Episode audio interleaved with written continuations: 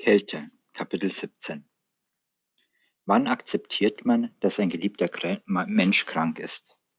Wenn es ein Arzt sagt oder wenn man es mit eigenen Augen sieht? Und wenn man es endlich akzeptiert hat, was macht man dann? Normalerweise würde man sich instinktiv um den Kranken kümmern, seine Schmerzen lindern, sein Leiden erleichtern. Doch ich konnte nichts davon tun. Ich konnte es nicht akzeptieren, also tat ich so, als wäre es nicht wahr. Moth hätte jetzt warm und sicher in einer Jugendherberge sein können. Stattdessen hausten wir in einem Zelt auf der Landspitze Carricklus, wieder einmal auf einer Festungsanlage aus der Eisenzeit. Es dunkelte bereits. Vom Ärmelkanal peitschte der Wind herein, wir beobachteten Schatzsucher mit ihren Metall Metalldetektoren und der Leuchtturm am Lizard Point ließ alle paar Sekunden das Meer aufblitzen. Unser Zelt hätte im Garten eines Freundes stehen können, in der Nähe eines Krankenhauses und mit Zugang zu einer Toilette. Aber wir pinkelten im Dunkeln zwischen die verkrüppelten Schlehenbüsche, wurden nass von der Gischt, die der Wind mitbrachte, und taten so, als wäre Moth nicht auf ärztliche Hilfe angewiesen. Wir hätten irgendwo im Warmen sein können. Stattdessen hausten wir in einem Zelt auf einer Landzunge, in hauchdünnen Schlafsäcken, und es war schon fast Oktober. In der Morgendämmerung trieb der Wind Bänder weißer Hafenschichtwolken auf die Küste zu, und eine Schule Delfine ging in Sichtweite auf Fischjagd, als wir unsere Rucksäcke schulterten und loszogen. In einem ehemaligen Beobachtungsposten der Küstenwache auf Blackhead legten wir eine Pause ein und lasen auf den dort angebrachten geologischen Stautafeln etwas über die verblüffende Vielfalt der Gesteinsschichten, die die Lizard-Halbinsel formen. Anscheinend hatten wir die Nacht auf serpentinisiertem, in Gabbro eingelagertem Peridotit verbracht, doch in unmittelbarer Nachbarschaft fanden sich auch Peridotit, Gneis Troglodyt und Basalt. Der Lizard-Ophiolith-Komplex verzahnte sich mit der Meneage-Formation. Es war eine fremde Sprache oder Geologen, Geolo Geologenporno. Das kam ganz auf den Blickwinkel an. Beim Weitergehen sangen wir eine Zeit lang die Namen der Gesteine vor uns hin, bis sie, als der Weg hinunter nach Cover-Eck abfiel, alle zu einem Wort verschmolzen waren. Mit 25 Pfund in der Tasche, eingedeckt mit Reis, Thunfisch und Minifatstiegeln und gesättigt von einer Portion Pommes im Café, zogen wir weiter. Basalt, Trocholit, Gneis und wir mussten einer weiträumigen Umleitung ins Landesinnere folgen. Ob wegen einer Baustelle oder eines Erdrutsches oder wegen eines griesgrämigen Bauern war nicht ersichtlich. Peridotit, Gabbro, und der Weg verließ die Wiesen und wand sich durch einen Wald. Landeinwärts, nur ein gutes Stück landeinwärts, war es nicht mehr das Cornwall, das wir kannten. Üppige Vegetation, warm, geschützt, einladend. Wir konnten es uns nicht leisten, im Fat Apples Café einzukehren, aber der Name war so hübsch, dass wir dort einem Pfeil zu einem wilden, wilden Camping-Zeltplatz im Wald folgten. Wir stellten das Zelt auf einem terrassierten, grasbewachsenen Hang auf. Unter den hohen Bäumen war es windgeschützt, in den Zweigen huschten Waldvögel umher und zwischen den Wurzeln scharrten Fasane nach Futter. Das Laub verfärbte sich bereits rostrot und gelb. Nach der Steilküste erschien es uns wie ein fremdes Land, eine Oase der Ruhe in einer von unzähligen Lebewesen bewohnten Welt aus Laub und alles für nur fünf Pfund. Wir hatten eigentlich nicht vor, im Café zu essen, aber es war zu verlockend. Wir knickten ein und teilten uns einen großen Teller vegetarischer Köstlichkeiten. Der Kaffeebesitzer hat gesagt, ihr seid Wanderer. Wollt ihr, wo wollt ihr denn hin? Zwei Australierinnen setzten sich zu uns an den Tisch und bekamen ein üppiges Frühstück serviert. Eine Portion für jede. Ich bemühte mich nicht zu tief einzuatmen. Es duftete so gut. Wir wissen es noch nicht genau, das hängt vom Wetter ab. Und ihr? Wir haben bisher entweder gezeltet oder in Hotels übernachtet. Aber die Nächte werden kälter. Daher haben wir uns für den Rest des Weges für Bed and Breakfast entschieden. Als nächstes wollen wir nach Falmouth, das Zelt in einem Wohlfahrtsladen abgeben und dann muss ich zum Friseur mir den Haaransatz nachfärben lassen. Wow, was für ein Luxus. Ich habe meine Haare schon seit Tagen nicht mehr im Spiegel gesehen. Ist auch besser so, meine Güte, sind das Portionen. Wenn ich zu Hause so rein, auch so reinhauen würde, wäre ich kugelrund. Auf dieser Wanderung könnte ich die ganze Zeit nur essen, essen und essen. Daheim muss das aufhören. War ich neidisch, weil sie solche Berge verdrücken durften und jede Nacht ein Bett und ein Bad zur Verfügung hatten. Ja, auf das Essen war ich zweifellos neidisch. Das ständig nagende Hungergefühl hätte ich nur zu gern gegen regelmäßige Mahlzeiten eingetauscht. Aber auf ein Badezimmer und ein Bett konnte ich gut und gern verzichten. Allerdings hätte ich zu einem besseren Schlafsack nicht Nein gesagt. Es fiel mir schwer, das Refugium, Refugium des Fat Apple zu verlassen. Ich hätte nichts dagegen gehabt, den Winter hier im Wald zu verbringen und mich am Wasserhahn in der Außentoilette mit kaltem Wasser zu waschen.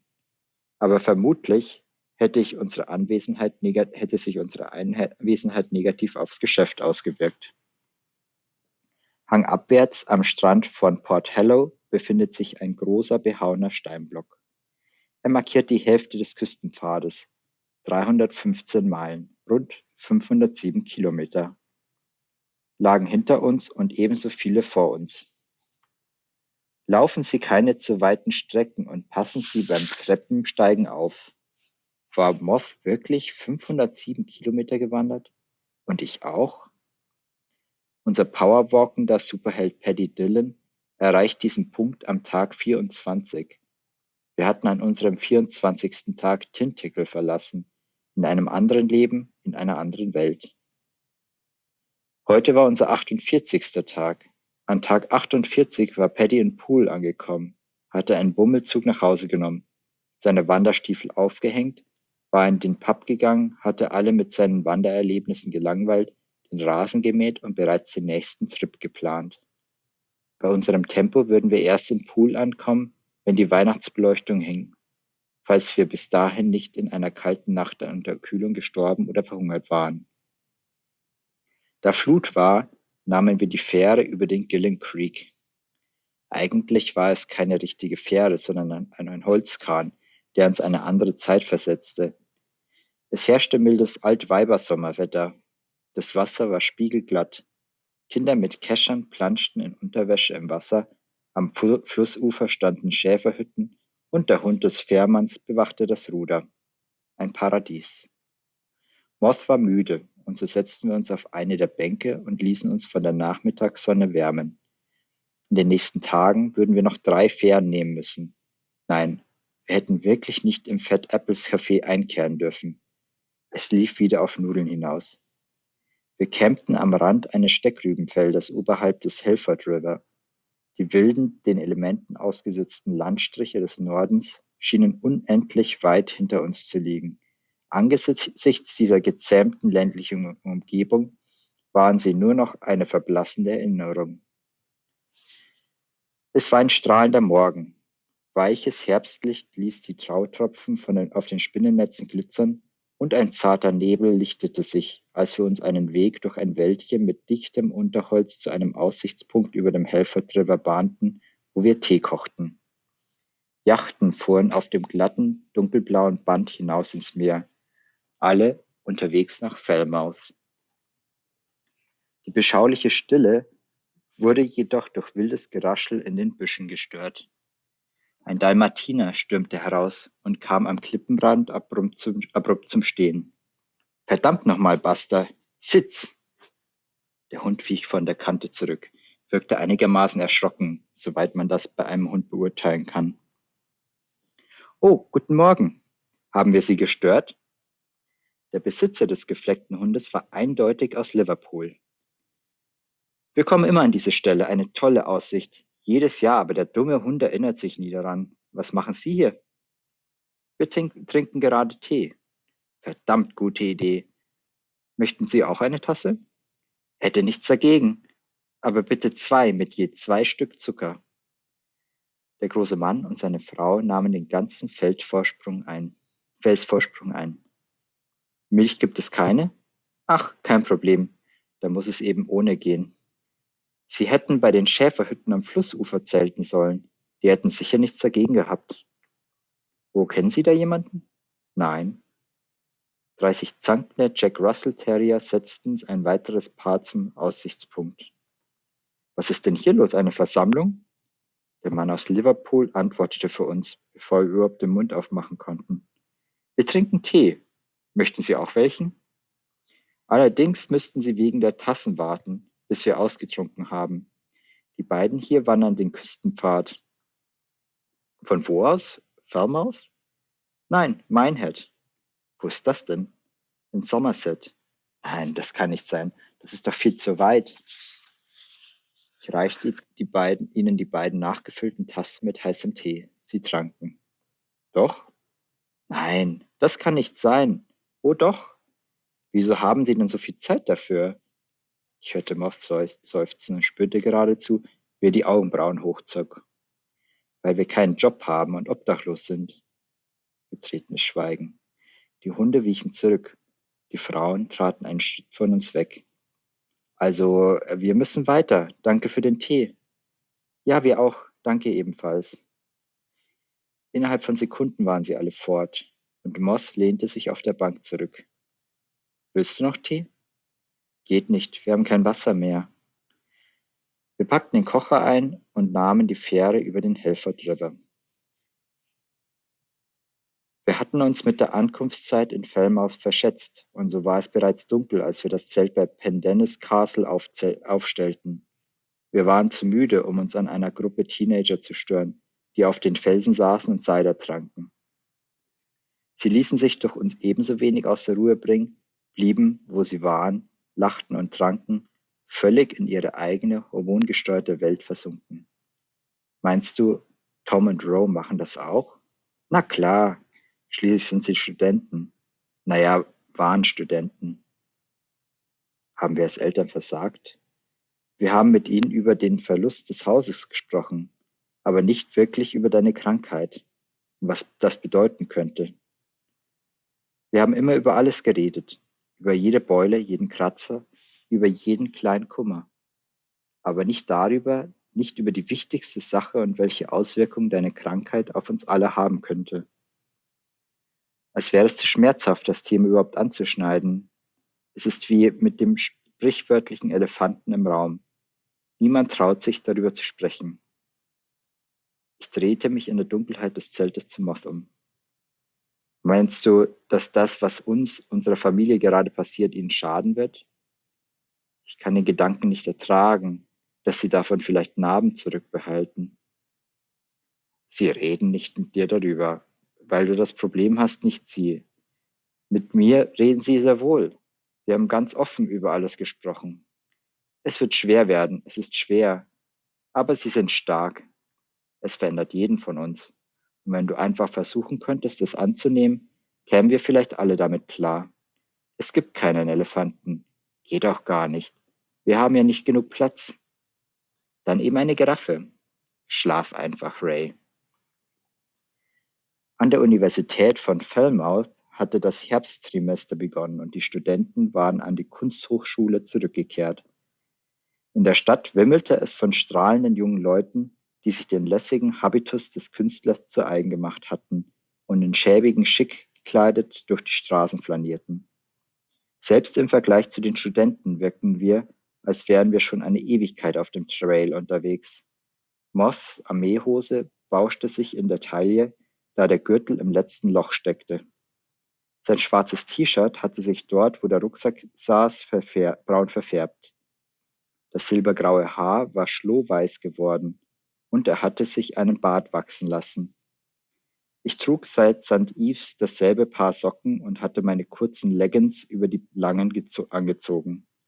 Der Pullover aus dem Wohlfahrtsladen wurde mit jedem Tag länger und weiter, und mein Haar glich immer noch einem Vogelnest. Ich dachte an unseren australischen Bekannten, an, an unsere australischen Bekannten, die sich irgendwo in Falmouth den Haaransatz nachfärben ließen und üppige Mahlzeiten vertilgten und merkte, dass ich sie kein bisschen beneidete.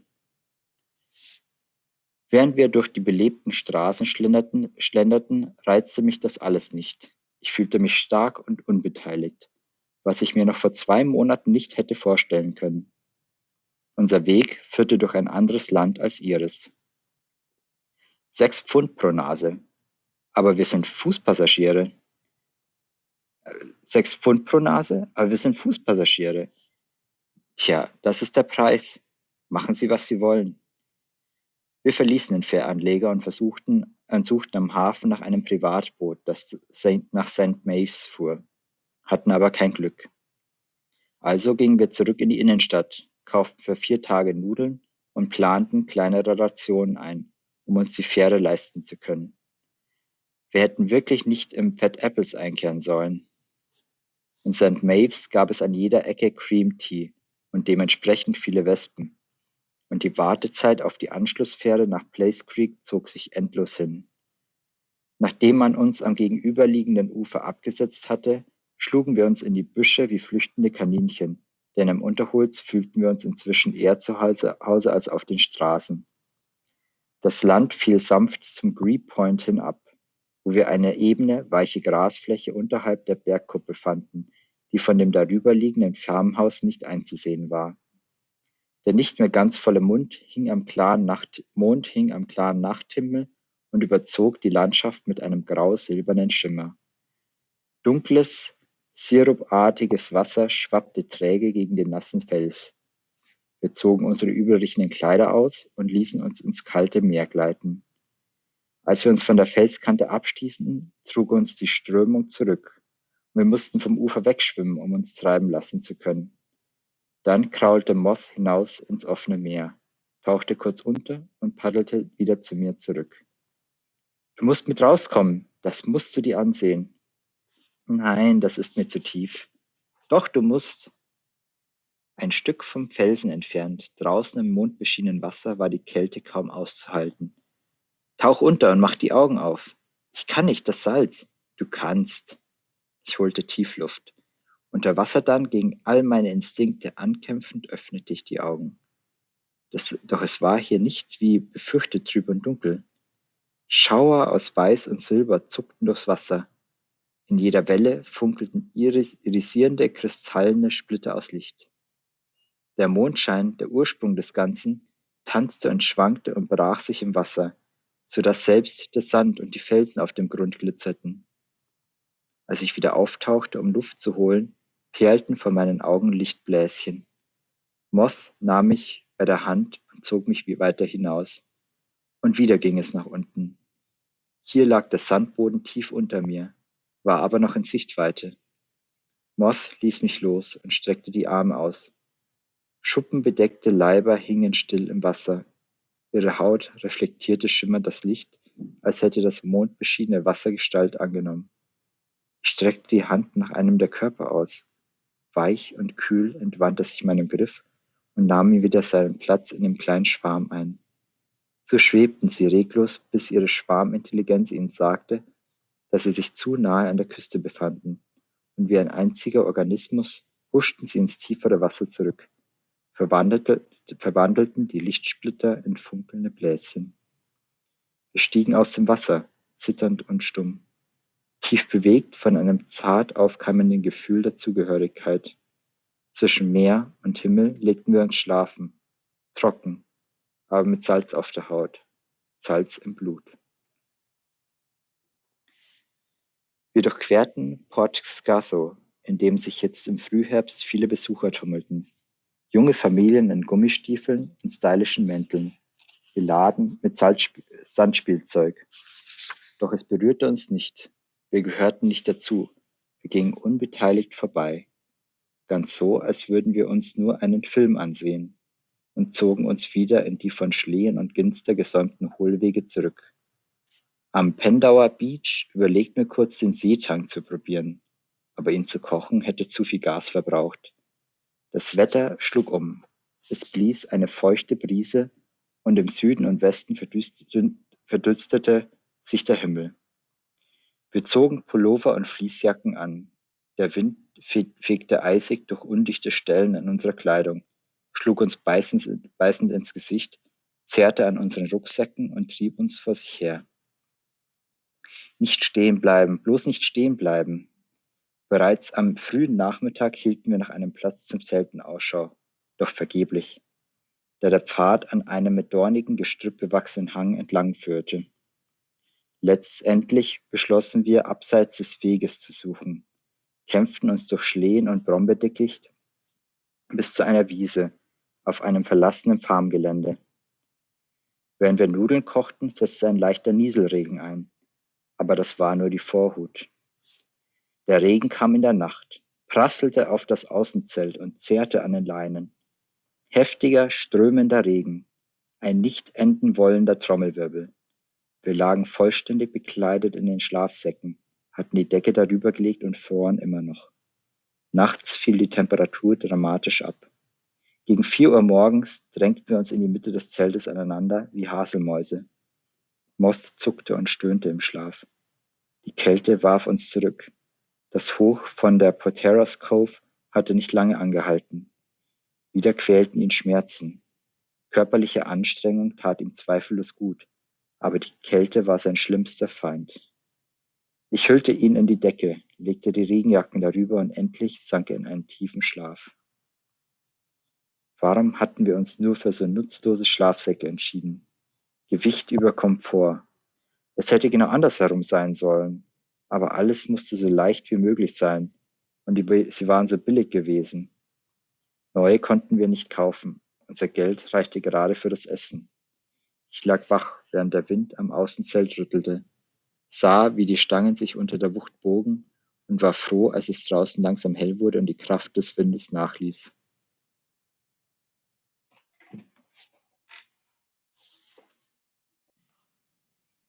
Der schlimmste Regen war weitergezogen, und als wir loswanderten, war es nur noch eine, ein starkes Nieseln. Immer wieder bliesen uns stürmische Böen aus Südwest den Regen ins Gesicht. Graue Vorhänge hingen von den Wolken ins Meer und machten den Kreislauf des Wassers sichtbar. Landspitzen waren nur noch verschwommen zu erkennen und verschwanden dann ganz. Da wir den Blick auf den Pfad gerichtet hielten, uns auf den steinigen, schlammigen, 30 Zentimeter breiten Streifen konzentrierten, verpassten wir die landeinwärts führende Abzweigung zwischen West und East Port Holland und standen plötzlich an einem aufgeschobenen Uferwall, der zwischen den beiden Dörfern verlief. Gebeutelt vom Wind, gefangen an der Uferkante, während unten die Brandung an den Kiesstrand krachte, balancierten wir weiter auf dem schmalen Pfad aus Stein und Beton zwischen den Elementen. Als wir endlich wieder Asphalt unter den Füßen spürten, trat eine Frau aus einem Cottage. Kommen Sie herein, schnell! Ich möchte die Tür nicht zu lange offen lassen. Wir sind viel zu nass. Stellen Sie einfach Ihre Sachen auf den Fliesen ab. Ich habe gesehen, wie Sie über den Wall gekommen sind. Warum haben Sie nicht den breiten Weg oben entlang genommen? Sie hätten heruntergespült werden können. Im Haus war es sehr warm, und der tropfnasse Synthetikstoff der Rucksäcke und Jacken verwandelte den Raum rasch in eine Sauna. Es war kein Wohnhaus, sondern ein kleiner Laden. Die Frau führte uns in ein Zimmer, das ursprünglich ein Wohnzimmer gewesen war, jetzt aber als Teestube fungierte. Wieso änderten wir immer in Teestuben, als würde hinter jeder Tür jemand mit einer Teekanne und einer Registrierkasse warten und als, als wäre für jede freundliche Geste mindestens vier Pfund zwanzig fällig. Der Regen prasselte gegen die Fenster. Sogar die Möwen hatten hinter einem Felsen Schutz gesucht. Also entschieden wir uns für den Tee. Moth lehnte den Kopf gegen ein Kissen auf der Fensterbank und schlief sofort ein. Sein Arm zuckte rhythmisch, und ab und zu verzog sich sein Gesicht zu einer Grimasse. Die Kälte und die Feuchtigkeit verursachten ihm stärkere Schmerzen, als er zugeben wollte, doch im Schlaf konnte er es nicht länger verbergen. Ohne das Pregabalin litt er an einem Stechen in Kopf und Schulter, an lähmenden Schmerzen im Bein und einem seltsamen Juckreiz am ganzen Körper, als hätte er Nesselsucht. Nicht die gesamte Palette, die CBD zu bieten hatte, aber es reichte, um seinen Schlaf zu stören und seine Tage zu verdunkeln. Stunden vergingen in dem gemütlich warmen Raum, bis der Regen zu Nebel wurde. Am frühen Abend quälten wir uns den glitschigen Pfad zur breiten hohen Landspitze von Dodman Point hinauf. Wir saßen am Fuß eines riesigen Granitkreuzes, als der Nebel plötzlich aufriss, in feuchten Schwaden vorbeizog und einen kurzen Ausblick nach Süden zur Lizard-Halbinsel und nach Osten erlaubte, bevor er wieder seinen Schleier darüber breitete. Ein alter Beobachtungsposten, von Ginster und verkrüppelten Bäumen gegen den Wind geschützt, tauchte aus dem Nebel auf. Ein winziges Steinhäuschen mit einem Wachturm, von dem aus man während des Napio Napoleonischen Kriege während der Napoleonischen Kriege auf dem Ärmelkanal nach französischen Schiffen Ausschau gehalten hatte. Wir errichteten das Zelt im Schutz der verwitterten Gartenmauer und setzten uns in eine Steinhütte, um Nudeln zu kochen. Wieder spielten wir Familie oder Landstreiche oder beides zugleich. Die Nacht kam früh. Kurz nach sieben Uhr war es stockdunkel. Es muss wirklich inzwischen Ende September sein. Wirklich?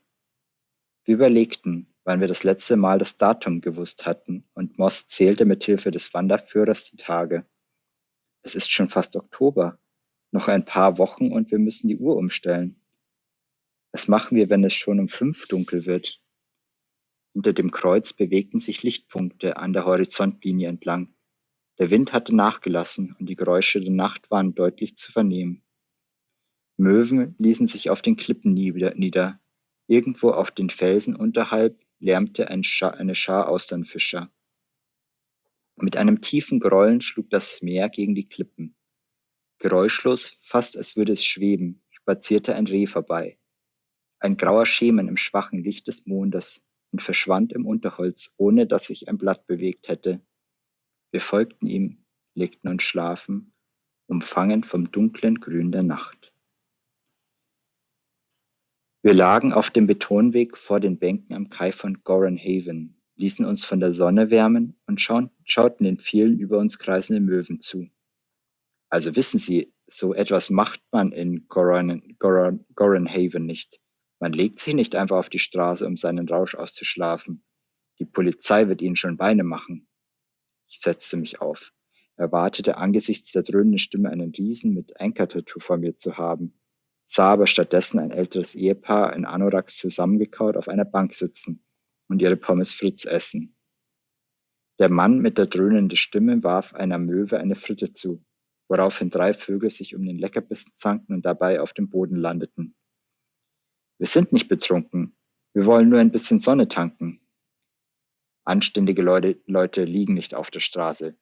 Sie sind Landstreicher oder sowas. Landstreicher. Waren wir das? Jedenfalls lagen wir nicht auf der Straße. Das hier ist keine Straße. Es ist, es ist ein Ort, wo man sich hinsetzen und die Aussicht genießen kann. Und genau das machen wir.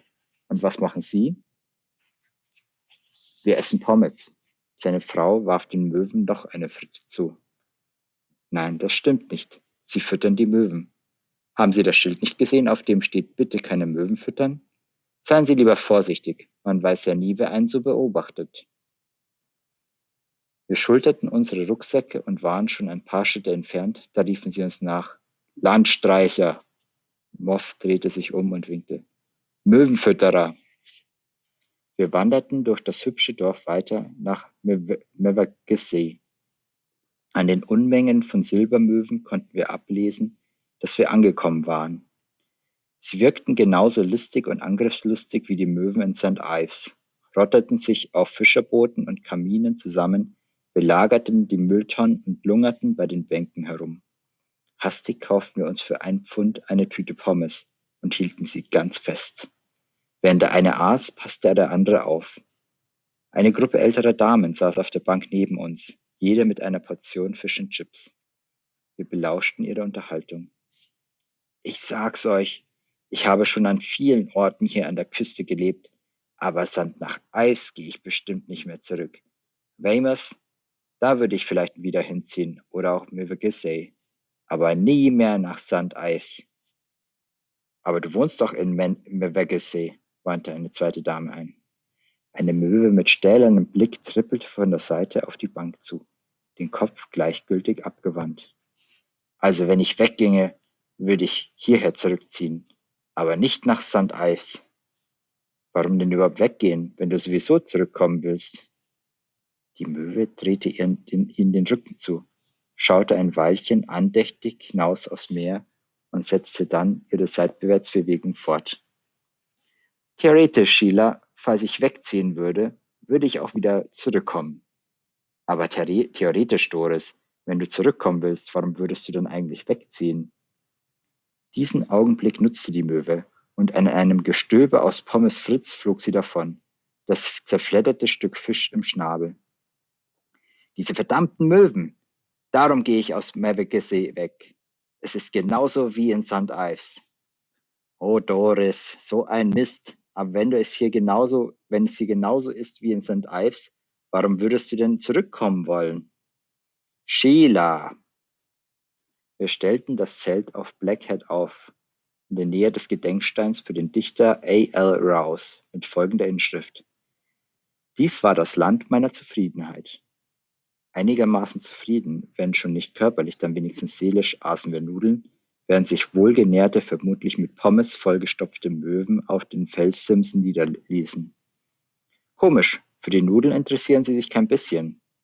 So dumm sind sie nicht. Die Gegend nördlich von Saint-Austell ist das Land der Kaolingruben. Die sehr feine weiße Porzellanerde wird dort seit Mitte des 18. Jahrhunderts abgebaut, nachdem William Cockburn ein Verfahren erfunden hatte, um Ton von Verunreinigungen zu befreien.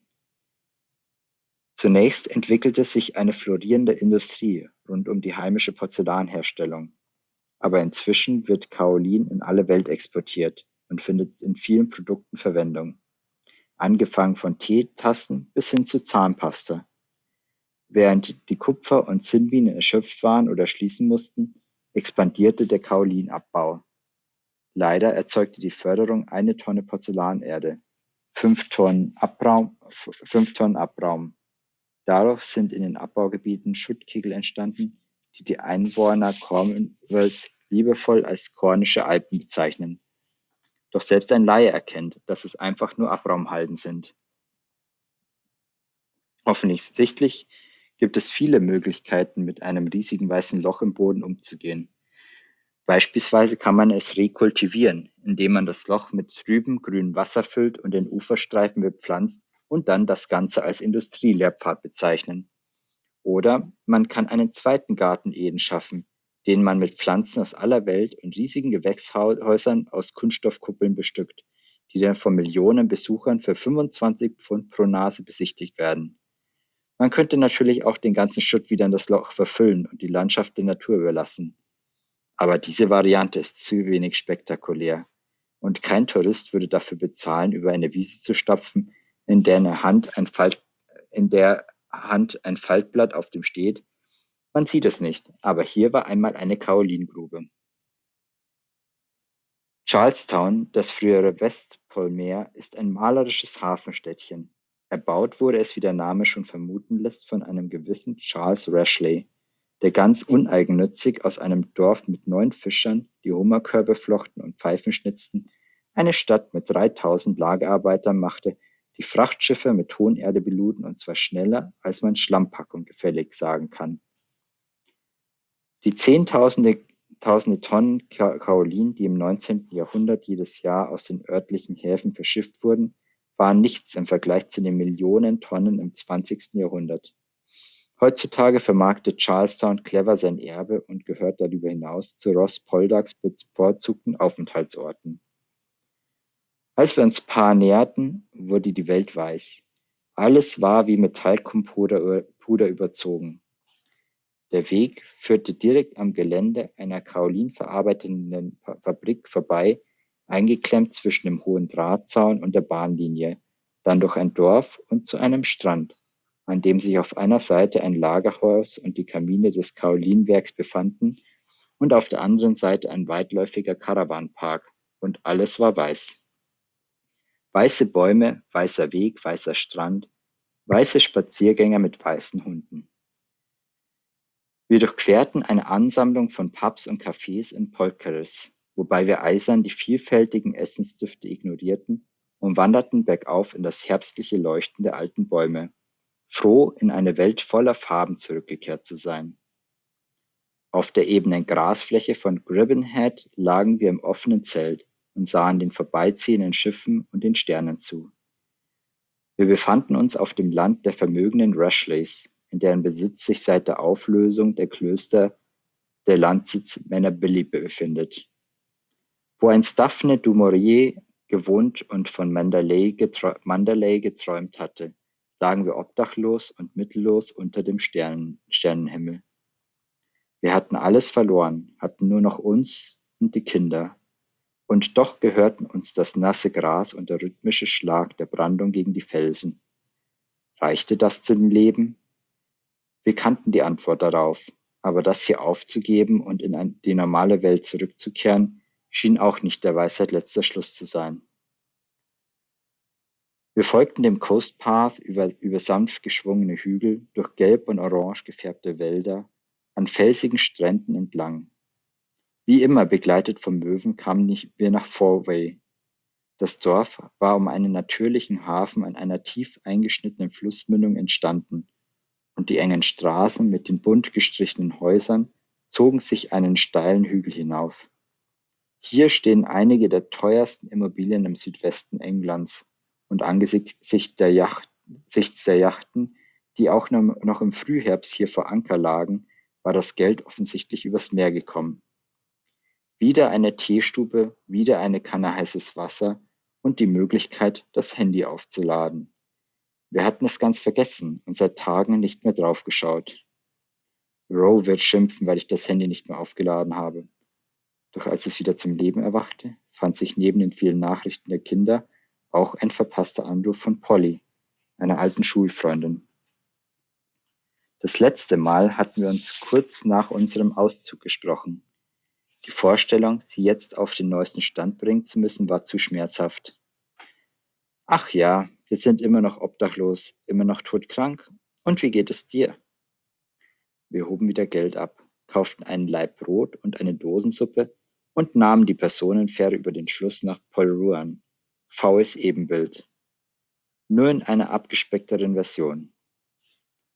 Am Kai sitzend sahen wir die Funken fliegen, als ein Schweißer in der Werft auf der anderen Seite der Slipanlage ein Boot reparierte.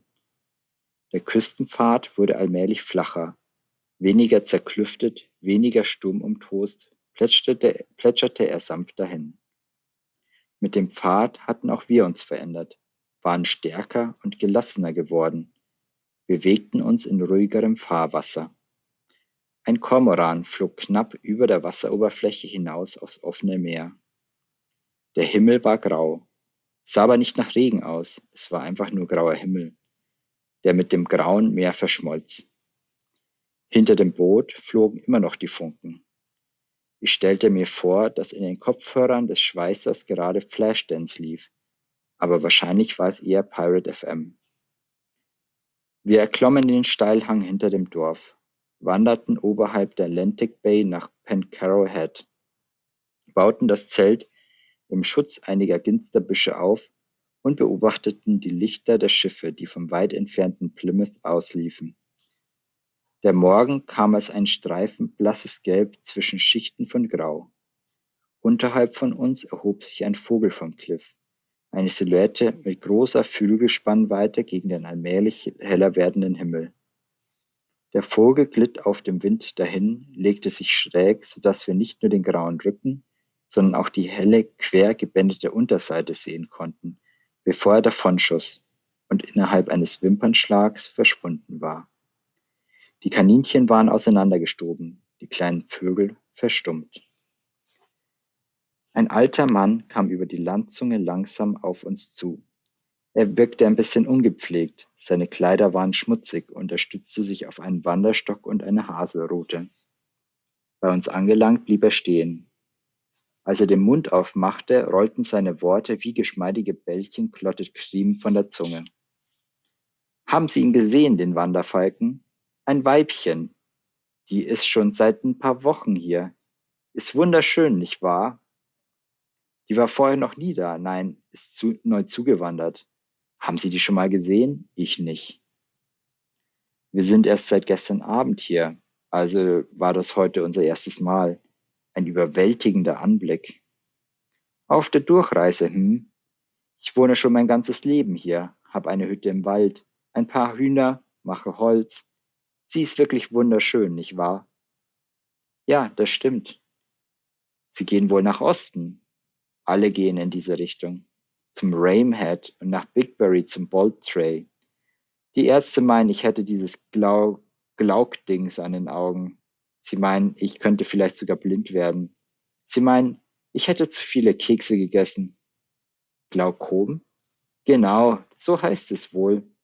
Ich komme her, so oft ich kann, wissen Sie. Ich muss mir alles einprägen für die Zeit, in der ich nichts mehr sehen kann. Es ist ja auch ein fantastischer Anblick, wirklich erinnerungswürdig. Ich bin so froh, dass sie hergekommen ist. Sie ist was ganz Besonderes, wunderschön, nicht wahr? Ja, das ist sie, wunderschön. Es wurde heller. Der Himmel schied sich vom Himmel, vom Meer. Hatte ich schon genügend Dinge gesehen? Wenn ich aber nichts mehr sehen konnte, würde ich mich dann an sie erinnern? Und würde die Erinnerung ausreichen, um mich erfüllt und vollständig zu fühlen? Langsam ging der alte Mann davon, denselben Weg, den er gekommen war. Kann man überhaupt jemals genug Erinnerungen haben? Das Handy klingelte, schrill, beharrlich, aufdringlich. Wo seid ihr? Immer noch an der Südküste. Warum, was ist los, Polly? Also hört mal, ihr könnt doch nicht den Winter über dort bleiben. Ich habe einen Schuppen. Früher wurde dort das Fleisch zerlegt. Es gibt jetzt ein Badezimmer. Aber alles ist noch mit Kunststoff verkleidet. Wenn ihr wollt, könnt ihr ihn eine Zeit lang haben. Allerdings müsstet ihr ihn fertig renovieren. Ich weiß nicht. Die Entscheidung liegt ganz bei euch. Das Zelt stand im Schutz der Ginsterbüsche. Der Eingang zeigte nach Osten zu dem uns noch unbekannten Abschnitt des Küstenpfades. Es galt Buchten zu entdecken und Landzungen über, zu überqueren. Es warteten Sonnenaufgänge, in die wir hineinwandern, und Sonnenuntergänge, in deren Farbenpracht wir uns schlafen legen würden. Wir würden unterschiedliches Wetter erleben und Kälte aushalten müssen. Doch die momentane Kälte war nichts im Vergleich zu dem bevorstehenden Winter, in dem Stürme die Küste heimsuchen würden und wir daher landeinwärts ziehen müssten. Aber wohin? Polly lebte in Mittelengland in einer Gegend, die wir kaum kannten. Was würden wir dort anfangen? Welche Zukunft würde uns, sie uns bieten? Es erschien uns unmöglich, eine Entscheidung zu treffen. Wir ließen das Zelt, wo es war, und erkundeten die Küste bis zur Lantivet Bay, wanderten zu dem weiß gestrichenen Obelisken aus Granit und dem Beobachtungsposten, der sich in das Kliff schmiegte. Wir aßen Reis und Thunfisch und kletterten den steilen Abhang zur Atlantic Bay hinab, wo wir entlang der mit Seetang übersäten Flutlinie nach brauchbaren Strandgut suchten. Drei Tage lang zog der Wanderfalke morgens seine Kreise über Pencarrow. Wir brauchten einen Unterschlupf, wir brauchten Wärme, wir brauchten Geld. Wir konnten versuchen, wieder in das normale, in dem, der normalen Welt zu leben, oder wir konnten den Winter auf dem Küstenpfad verbringen. Moth brauchte Wärme. Manchmal erkennt man falsche Entscheidungen schnell und kann sie noch korrigieren. Wenn man den falschen Zug erwischt, steigt man bei der nächsten Haltestelle aus. In anderen Fällen merkt man erst, dass die Entscheidung nicht richtig war, wenn es zum Umkehren zu spät ist. Hi Ro, könntest du uns 40 Pfund für ein Zugticket leihen? Ich habe keine 40, aber 20 kann ich euch schicken. Tom, kannst du uns 20 Pfund für den Zug überweisen? Ja, okay, aber ich denke, es ist falsch. Mein Bauch sagt, ihr macht einen Fehler.